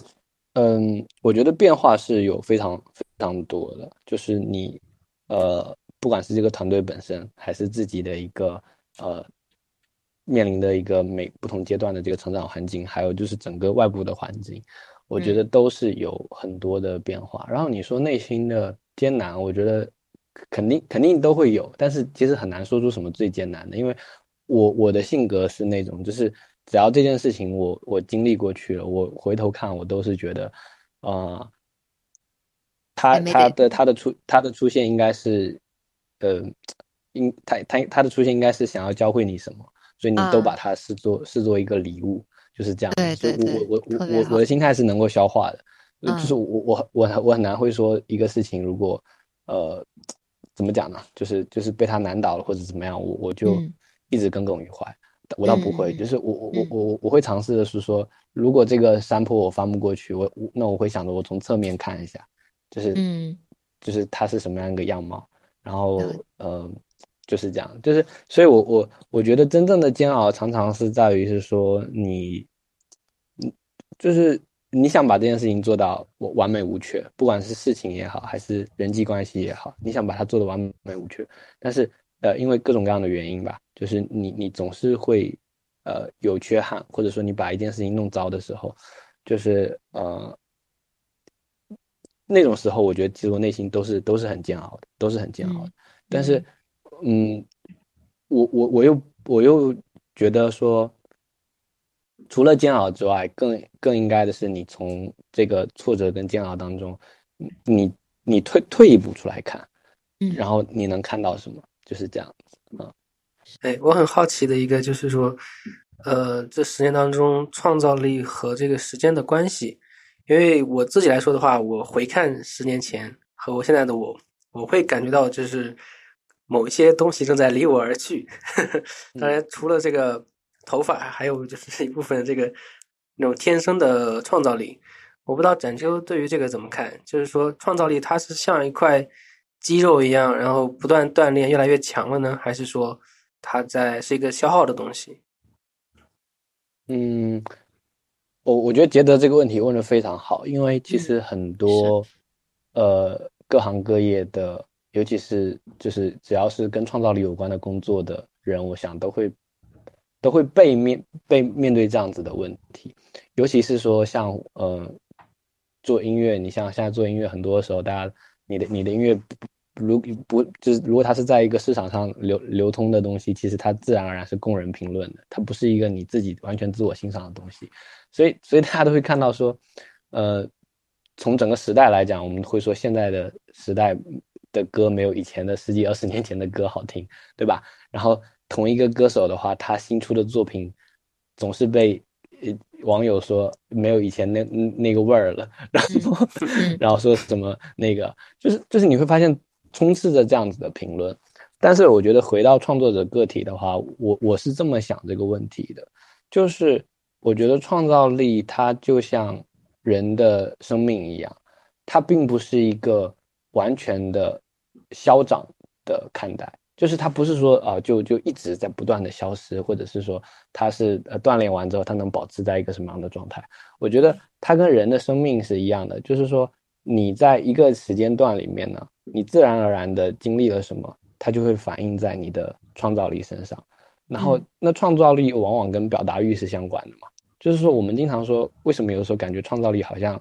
有点退化，或者说有点消失？其实有的时候是因为说，呃，我们人在成长、年龄越来越大的过程当中，我们见识了这个世界越来越多东西之后，我们对一些东西我们就多见少怪了，就不好奇了嘛，对吧？嗯就往往是因为这样子，就是很多东西你见得多了之后，你你自然而然你就心里面少了那个想说的。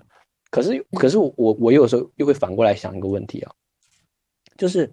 你说一个人他在三十岁左右经历的事情，必然是他在十几岁的时候他想不到的东西，对吧？就是他很难去体会的。那他如果能够忠实的把他自己三十几岁经历到的那个东西，心境也好，或者他的思考也好，记录下来，这难道不是他三十几岁的时候创造力的一个表现吗？为什么嗯总是要在一个年龄的这个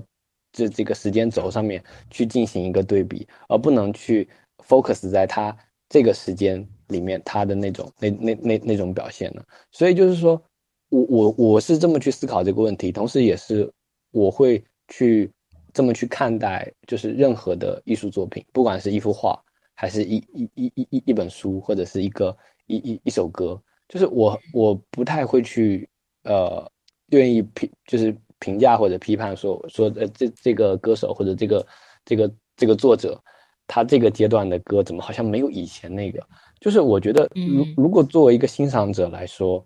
快乐的事情难道不应该是你总有新的东西能够让你消费吗？你为什么总要陷陷入两者的比较当中？对吧？嗯嗯就是我可能是这样一个一个一一一一一个思考方式啊，可能可能可能也也也不一定被人欣赏这样子的思考方式，但是我是真这么想啊。嗯我觉得很真实啊，真的就是每个阶段的人生感，你就是以那个就就拿最直接来说，这种痛感可能都不一样。你嗯烦恼的源泉可能十几岁的时候和三十几岁的时候是必然是不一样的，焦虑源泉也不一样，快乐源泉也也都不一样。就是整个人生如果是一个动态发展的变化的话，嗯，其实这个变是是美好的东西。嗯，然后创作的角度上来说，嗯，就看就是说，如如果创作的东西真的就是基于我经历的这个生活所产生的这种表达的话，那它必然就是会有一些变化。然后随着创作者经历的丰富，呃，年龄的增长，这些都会产生变化。然后，呃，很多时候就是整个时代的这个审美，它它如果是一个具象化，就是一个口呃，sorry，是一个聚合化的一个概念的话，那他就很容易陷入到一个局限的框框里面去。我想说的点就是，如果真的是我们反映尊重每个个体的这个创作意识的话，那这个变必然就是一个避不开的话题。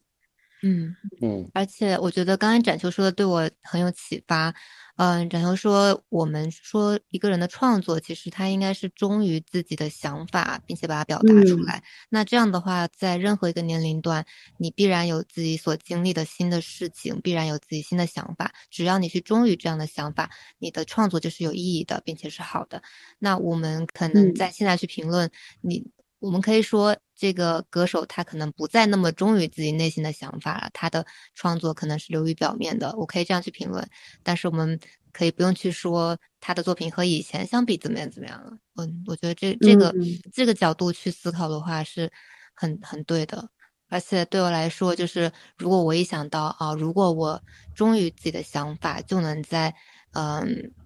今天也能写出以前那么好呃好的东西，或者说十年后还能写出好东西，那我觉得这对所有创作者创作者来说都是一个嗯非常激励人的事情。对我觉得这个想法特别好。而且我觉得忠于想法这件，忠于自己这件事情其实特别美。就是我们小时候学的那些，呃，唐诗宋词啊，就是像李白写的那些东西，真的就是 你隔了隔到放到现在来看，都觉得嗯厉害。就是呃，他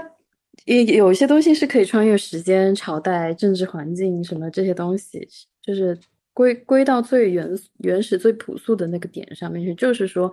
呃，一个单独的个体跟这个世界、跟这个这个生活是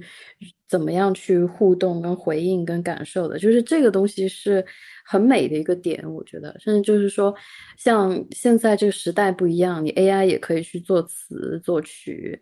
嗯，就是城市化的这个东西，其实可以是机器是通过习得去学会的，但是如何是跟这个世界去去产生碰撞，然后产生的这种呃回应，甚至都不一定是情感的回应，就是这种真实的体验出来的这个感受是很难被替代，并且是很很宝贵的一个东西。嗯，那我们其实聊了这么多啊，就是从十年前到今天，然后。再往后看，因为我们说 Rainbow 计划一开始，我我们说的十年计划是赤橙黄绿青蓝紫黑白透明，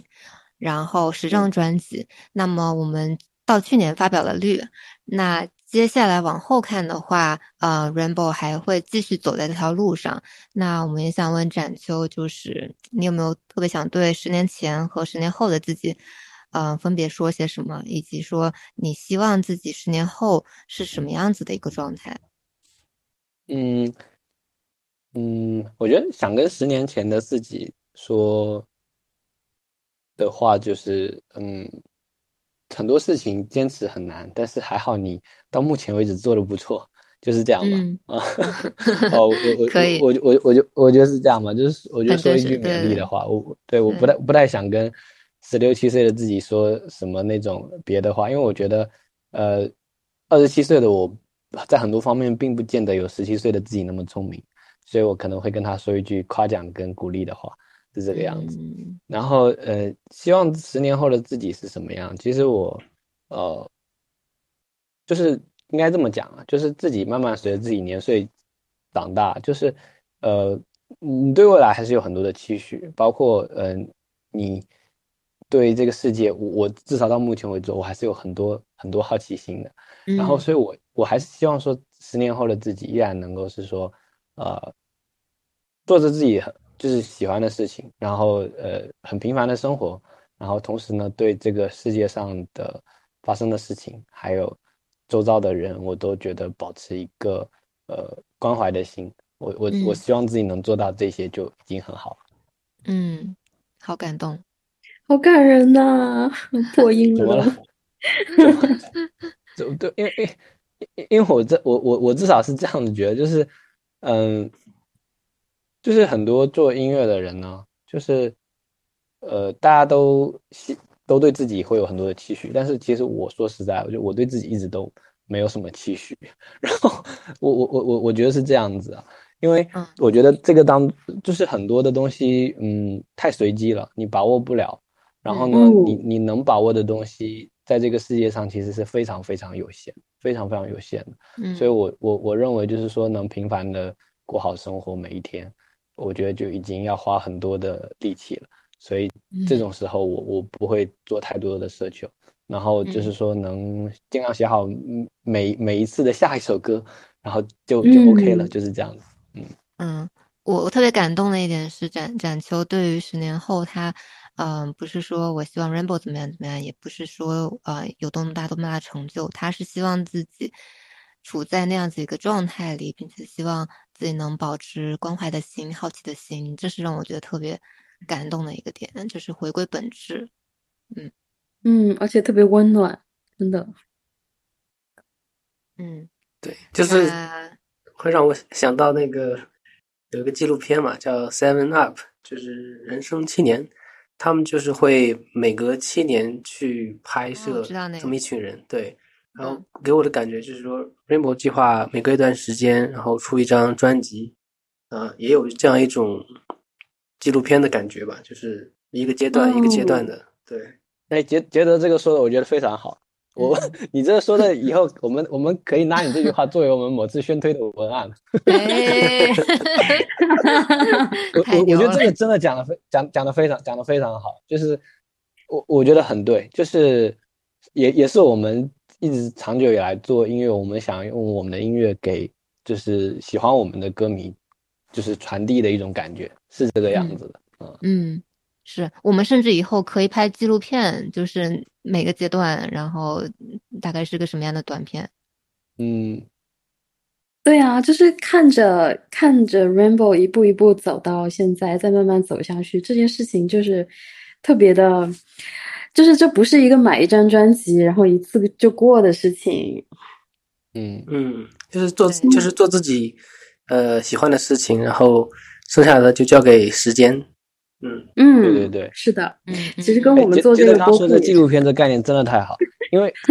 我我我我我为什么就对这个东西特别特别触动呢？是真的是这样，就是我们其实每做一张专辑，我们都很注重就是幕后的记录，我们经常会带着一台相机，就是有的没的去录一些东西，所以很多呃红的时候可能稍微缺失一点吧，但是就是好歹还有一些照片什么的，就是嗯。我我我们就是一直有这种记录的习惯。然后嗯我真的有想啊，就是我我我有个电脑跟好几个硬盘，里面都是我我们的一些这个视频啊，包括一些照片的素材。我真的有想说，比方说等大家慢慢年龄更大老了，甚至有有有有下一代了或者怎么样，这样这种时候好就是呃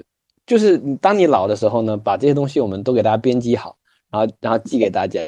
然后你自己坐在沙发上面去看你自己这个这个这个曾经以前有段时间你是长什么样子，哦，我都觉得很感动。嗯，是。啊居然有个能做个人的 cut，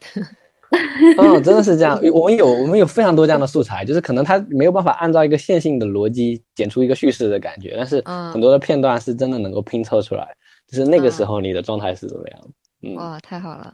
太好真，的，这个彩蛋真的好好啊！嗯，听众朋友们可以期待一下。这但这不应该是我们这个这个私人范围内的吗？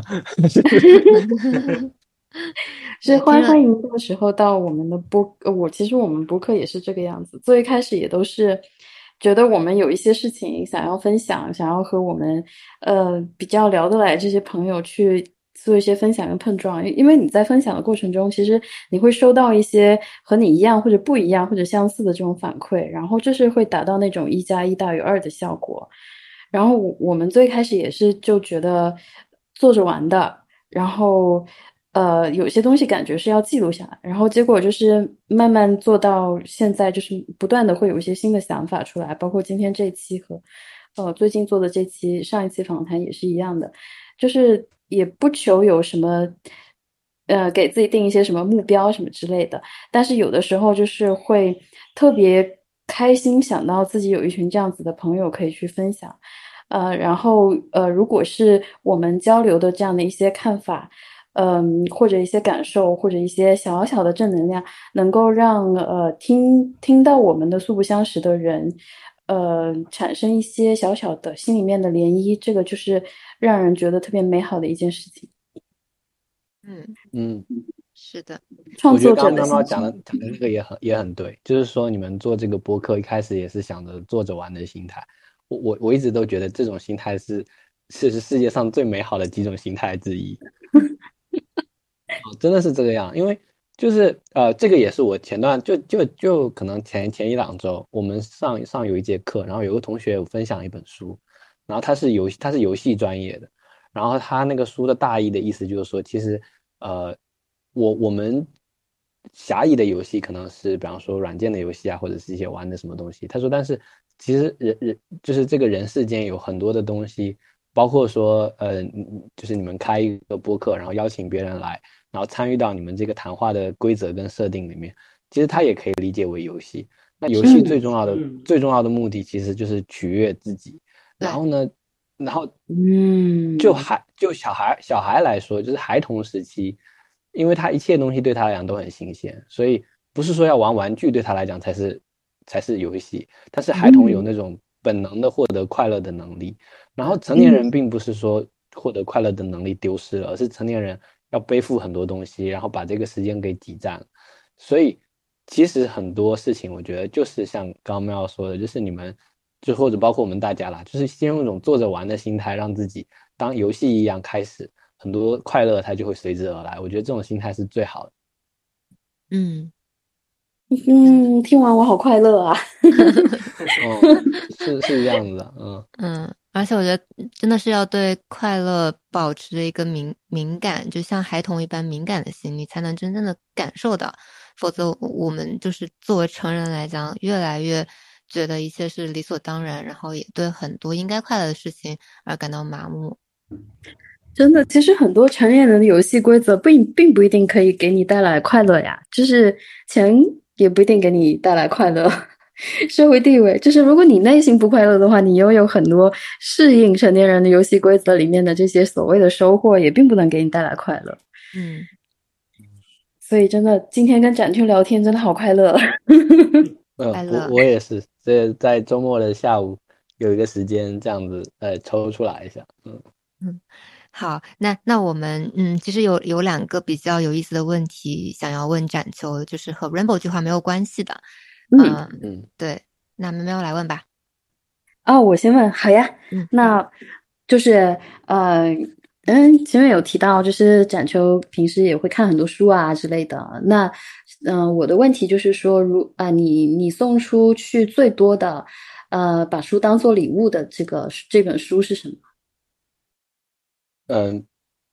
是呃，这这么说吧，我不能说送送送书啊，因为我平常倒是这个习惯倒是不多，就是这样的。哦，我我我就 讲一个，呃，但是这个问题为什么我觉得呃讲挺好，是因为我我刚好最近有有也是有门课，我我我做展示的时候也也是刚好有一个分享，就我这么讲好，就是我我会向大家分享一本书，其实是一本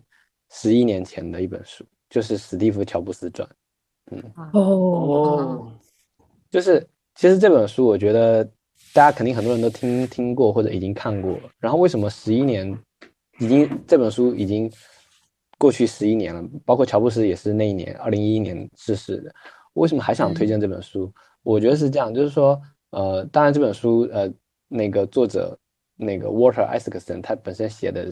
就是已经足够有具有可读性了，就是你把它当一本故事书看，我觉得也很好。嗯让我觉觉得还是想推荐它的原因是在于是说，嗯，我觉得十一年过去了，呃，十一年前是 iPhone 4S，然后现在今年是 iPhone 多少来着？我已经不知道了。然后我我是，啊啊，对，就是就是世界变了很多，然后所谓的由智能手机这些设备开启的这个移动互联网时代，好像在现在已经变得大家觉得稀松平常。然后人类不管在科技术还是在这个日常生活的应用上面，好像能能让我们引起兴兴奋跟那种新的刺激的东西，就是变少了。我们整体的感觉是这个样子嘛，对吧？嗯，然后呢，然后我们会有的时候感觉到这个世界就慢慢陷入一种 boring，就是那种这种感觉当中。嗯然后，嗯，很多的创新都是基于一些应用上的一种微创新，然后很难再有说像十十十几年前乔布斯每次给不同的行业带来的那种呃颠覆式的创新，不管是 iPod 对于这个音乐播放器行行业，还是这个 iPad 就凭空创造了一个平板行业，包括说这个用 iPhone 创造了这个智能手机以及移动互联网行业。那我觉得，我觉得想推荐这本书呢，倒不是说呃去激励大家要去做一个多么的就是 change the world 的这种改变世界的人，我觉得倒不是，因为毕竟能能够像乔布斯那样子的人，那那真的是非常讲概率的一件事情。我我主要是觉得是说，在这种日益大家觉得呃无聊，包括整个世界好像现在也都进入一种存量的竞争的这样子的大环境，然后人跟人之间，我我是觉得啊，这几年人跟人之间的关系是很紧张的，然后、嗯然后很多东西都变得越来越撕裂，就是不管是公共话语空间的讨论，还是人人跟人之间的这种交流，我都觉得很紧张的时候，呃，我还想推荐这本书，很大的一个原因是我很希望大家都不要忘记那种，呃，就是一是对自己的一个相信，对自己身上生命力的相信。我觉得我看乔布斯传那本书，对我最大的感染和影响就是这一点。你说他偏执也好，说他性格里面有那种残忍的点也好，那都是次要的。重要的是你看一个人是如何对自己，呃，感兴趣的东西那么狂热的一个投入，并且在这个投入过程当中，就是你可以说乔布斯他并不是一个纯技术上的技术人员，他好像只是把很多的东西结组组合在一起，但是因为有它的组合在一起，让我们人类的世界变得好玩起来，有点探索的东西。所以我觉得我想推荐这本书，也是基于这些，就是大家在这种当下这样一个环环境里面，不要忘记去热爱、去创造，然后去呃嗯，在科技跟人文可能都让你觉得紧张的时候，你还是要去回想，在科技跟人文交叉的那个十字路口，那个美妙的东西到底在哪里？我觉得是这样子。而且还有一个就是我我永远都忘不了我我当时第一就是第一次读完这本书的感受，因为我记得太清楚了，就是一一年的时候呢，就是我，呃，那个时候有有有有有有这个想法跟决心去把 Rainbow 计划付诸实践，就是那个时间点。然后我读了那本书，哇！我当时真的读的头皮发麻，就我不真不开玩笑，我在我我我在高中的学校跟家里面，我自己买了一本，我读的头皮发麻。我我然后我觉得我觉得我就你真的好不夸张的讲啊，你就那可能那个年龄本身就有点中二，然后你就觉得 你非常被他点燃，你非常被他点燃，打满了，真的是这样子，嗯。然后你你知道你自己做的不是一个什么科技行业，你也做的不是什么那那种什么高新技术的东西，哦，但你就。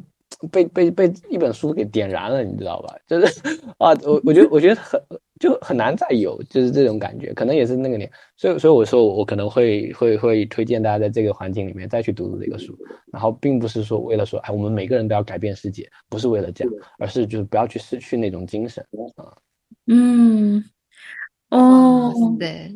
哇塞，除了哇塞说不出别的了，真的，我觉得 我们现在真的很缺这个东西。就是在日渐盲目的时时代里面，怎么样去还还是需要去保持那一份内心的感动和对这个嗯生命力的相信。嗯，而而且说来真的很巧，就是呃，但是这个是一个另外的事情啊，这就我就那个就不推荐了。就是说我我本科毕业之后其实是工作了几年嘛，然后工作几年的时候，我当时是去一家出版公司上班，然后呃。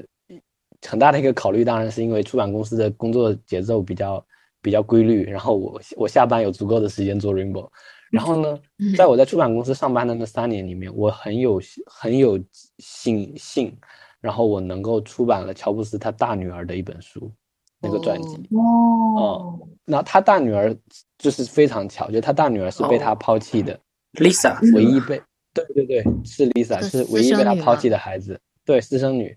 然后。Lisa 就是乔布斯本人自己也是被他的亲生父母抛弃，然后乔布斯在为人父母之后也也抛弃了自己的第一个孩子，当然他后来又把这个孩子接接过来抚养了，但是那个造成的呃童年的那个伤害是很大。然后呢，然后然后我就我就说，就是我我在二零一一年读乔布斯这本书，他官方授权传记的时候，我真的想不到若干年之后，我竟然能够出版他女儿的简体中文版的传记。嗯，而且是他最有最有就是最 special 的那个那个那个那那个那个小孩，然后呢，嗯，那本书，然后就刚好有点像这本书的反面，啊，嗯，就就是刚刚说的史蒂夫乔布斯传是乔布斯的正面嘛，不是说是 positive 完全是正面形象的正面，就是是大家大众熟知的乔乔布斯。那本书呢，就刚好是乔布斯，就是他他那个那个女儿眼中的乔布斯，有非常非常多感性的东西。然后你把这两个组装在一起之后，你就发现哇，这个人是，哎呀，反正还是很有意思哦，这很有意思的，就是嗯，就是他对他自己的那个大女儿，其实实际上是有很多很变态跟残忍的东西的。这说实话。然后呢，呃，因为因为就是你想着你无缘无故的抛弃这个孩子，然后后来呢？你除了给这个一开始甚至都不想给这个孩子跟他的母亲打那个抚养费、生活费，然后呢，呃，反正就是有很多这种我们现在说就是 PUA 这样子的感觉。但是呢，当他把这孩子接到他身边抚养的时候，他们父女之间又有很又有一些吧那样子的温情时刻，让你觉得很浪漫。就比方说，他们他他他他他牵着这个孩子的手，就是他们两个一起在那个斯坦福大学的那个大学城里面路上滑冰。然后呢，那个女儿问他一句话，他说：“他说爸爸，如果这时候有辆车开过来，就是呃把我撞了，呃你你会怎么做？”然后这个孩子本身当时是带着一点挑衅的意味来问他的爸爸的。为什么是这样？因为他经常想要跟他父亲有些温情时刻的时候，乔布斯总是非常冷冰冰的拒绝他。然后那天呢，乔布斯是这样回答他的：“他说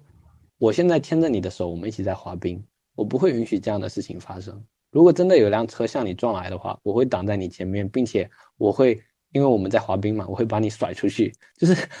就是，你觉得他那种幽默，就是觉得，呃，就是又残酷，但是那个父爱又有点在里头。就是他哪怕他他其实可以说的更温情一点，但是他最后又要装 装一下，就是我 我我我我替你挡了，但是我要把你摔摔摔出去，就是这个样子。啊，然后然后然后很神奇。然后还有一个就是。也有一点很好玩，说在这个小孩小的时候呢，乔布斯有一天去看他的那个手相，人家就很好玩。这些你美国人看手相，这好好中国。哦，然后呢，乔布斯看着他的手相，然后把自己的手拿出来说：“你看，我们俩的手相是这么的像，哇！”然后呢，那个孩子那那么小的时候，他根本什么都不懂。然后乔布斯就跟他讲说：“啊，你看你手上这条线什么什么，然后我手上的这条线也是什么什么。”然后他说：“说不定我们这辈子就是要这样纠缠在一起。”然后你作为为人父母，你跟小孩说这些话，小孩小时候不懂什么，但是长大就会成为他很深刻的记忆。非常深刻。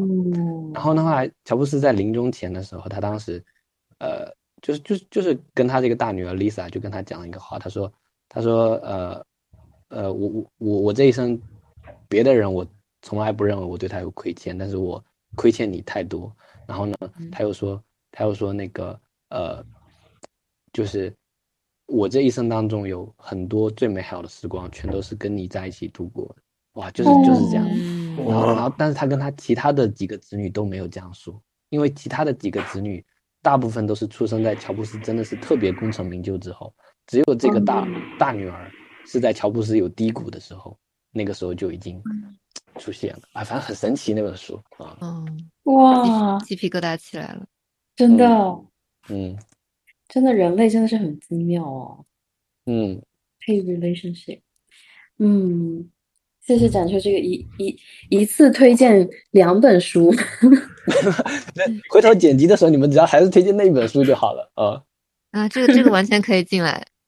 对呀，我也觉得这个就是其实就是一个非常典型的一个例子，就是每个人他都是他都是一个立体独立的个体嘛，就就是他功成名就之后，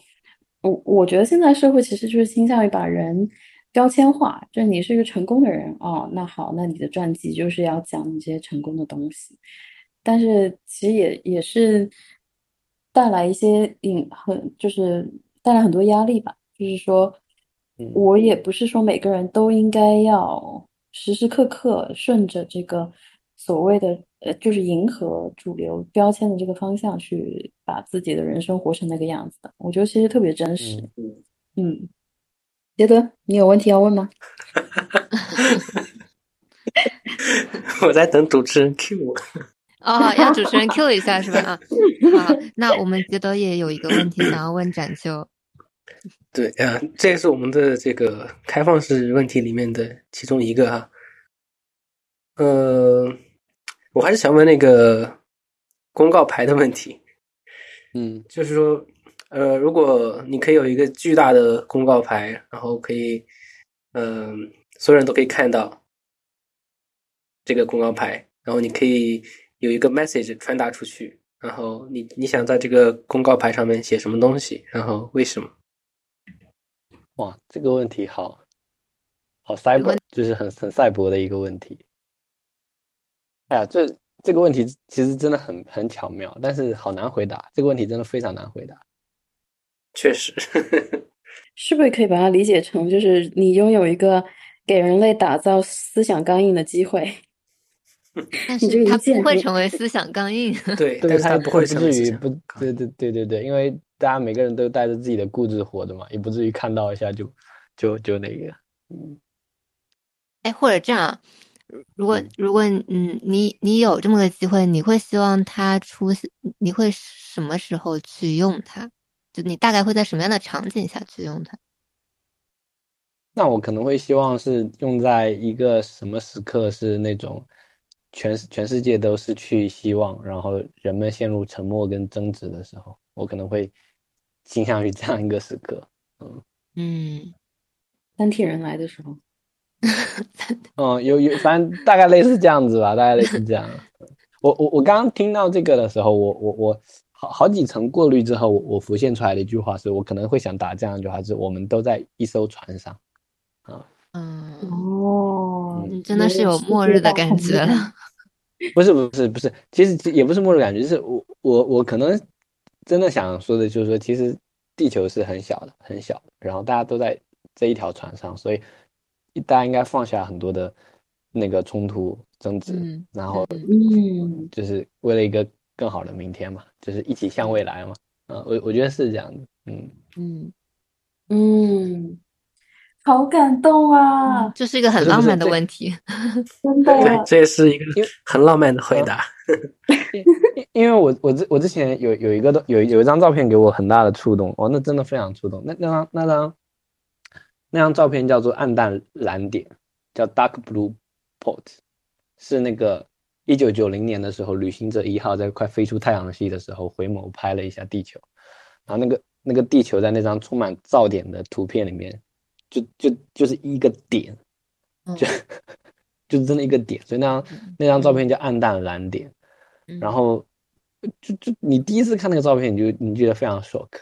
然后然后他好像是说，我貌似是说有有有部这个的片子我还没看，反正大概意思就是讲说你，就是所有的文字都不如看到那张照片，你对于自己的生命还有对地球的认知来的来的那样直接，就是说我们所有的喜怒哀乐，我们这辈子认识的所有的人，然后发生的吵架，然后还有那种爱，然后包括。呃，几几千几万年，这个地球上人类的这种功成名就，是吧？然后朝代的更迭，就只发生在这么一个点上面。哇，你这，哦，这你这，我我我我看一下我这会。哇，杰德发来了一张照片，嗯，说发就发，啊，真的是充满了噪点的一张图。就是 Carl Sagan 上面在上面评论的一句话嘛，就是我们就是在这个地方。对。你你就你就受不了了，你这是，嗯，pale blue dot，真的很很很浪漫。是有时候可能感觉，呃，看到自身的渺小之后，嗯，大家会觉得好像，哎，我今天做这一切有什么意义？巴拉巴拉，会陷入一种这种意义的危机嘛？我我反而觉得说，这是一件很解放的事情。嗯，就是你你觉得很执着那些东西，它其实最后都会过去，然后一切都会变成这样一个小小的点的话呢，那在有限的时间之内，在和身边的这些人呃在一起的时候，那其实就是可以去呃放开做一些自己真的想做的事情，去呃爱身边的这个这些人，对，会有这种感觉，嗯嗯，其实是很解放的一点。对，在一个那么大、那么大的宇宙里面，有那么一个点是你你所在的地方，然后并且是你你在这里存在过，那你就会觉得一切好像都是一种给予，你你得到太多了，而不是嗯今天再去纠结那些愤恨啊、恐惧啊、怨念啊，就一切好像都变得没有那么的重要。好像就是你是都可都是可以过去的，只要你你你还就是认真的就是存在在这个世界上，然后嗯，把每一天都过好，这就是已经很有意义了。对我我觉得就是那种呃，看到宇宙那么大，会觉得嗯，最宝贵的东西其实不是金钱，不是名利，不是地位，不是成功，不是多少粉丝量，而是你在这个宇宙上面啊，嗯。经历过、体验过，就是这种体验本身它是无价的东西。然后喜怒哀乐是一种体验，焦虑、伤心、失望、depression 这些都是一种体验。这些东西都是生命里面美妙的奇迹吧。就是地球本身是一个目前为止宇宙已知宇宙中的一个奇迹。然后每个人在生在地球上面都是一个独立的个个体，然后每个人的经历都是不一样的。那这个就是回到我们所说的这种。嗯，保持自己的这个嗯初心和对生命的这种相信，然后去热爱、去创造对生活的这种感情。其实我们说到这个关怀、热爱，其实它很难说聚焦在某个具体的人或者事上。其实更让我感动的是那种对生命本身的这种关怀跟热爱，它会让你嗯指导你去做很多很多的事情，去发自内心的爱，去快乐。嗯，升华了，升华了，升华了。那那我们在节目的最后为大家送上一首呃展秋创作的歌曲，然后希望大家能够多多支持 Rainbow 计划，然后也多多支持我们的播客。那我们就下期再见，爱生活，下期再见，爱人生，嗯，拜拜，拜拜，谢谢大家两位，谢谢大家。谢谢。拜拜。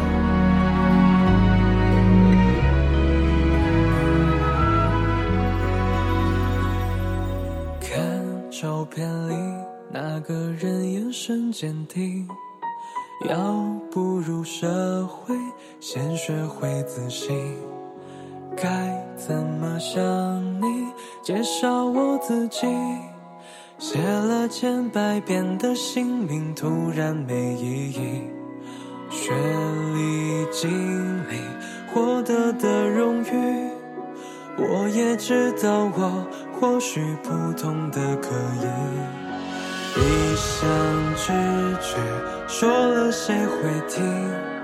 不怕人为言轻，我用时间证明。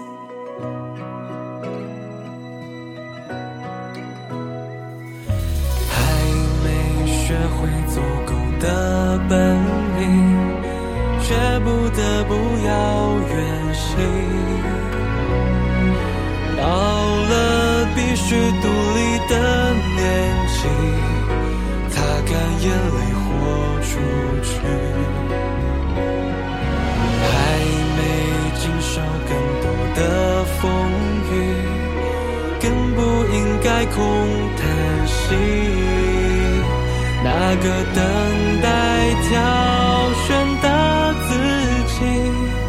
我想。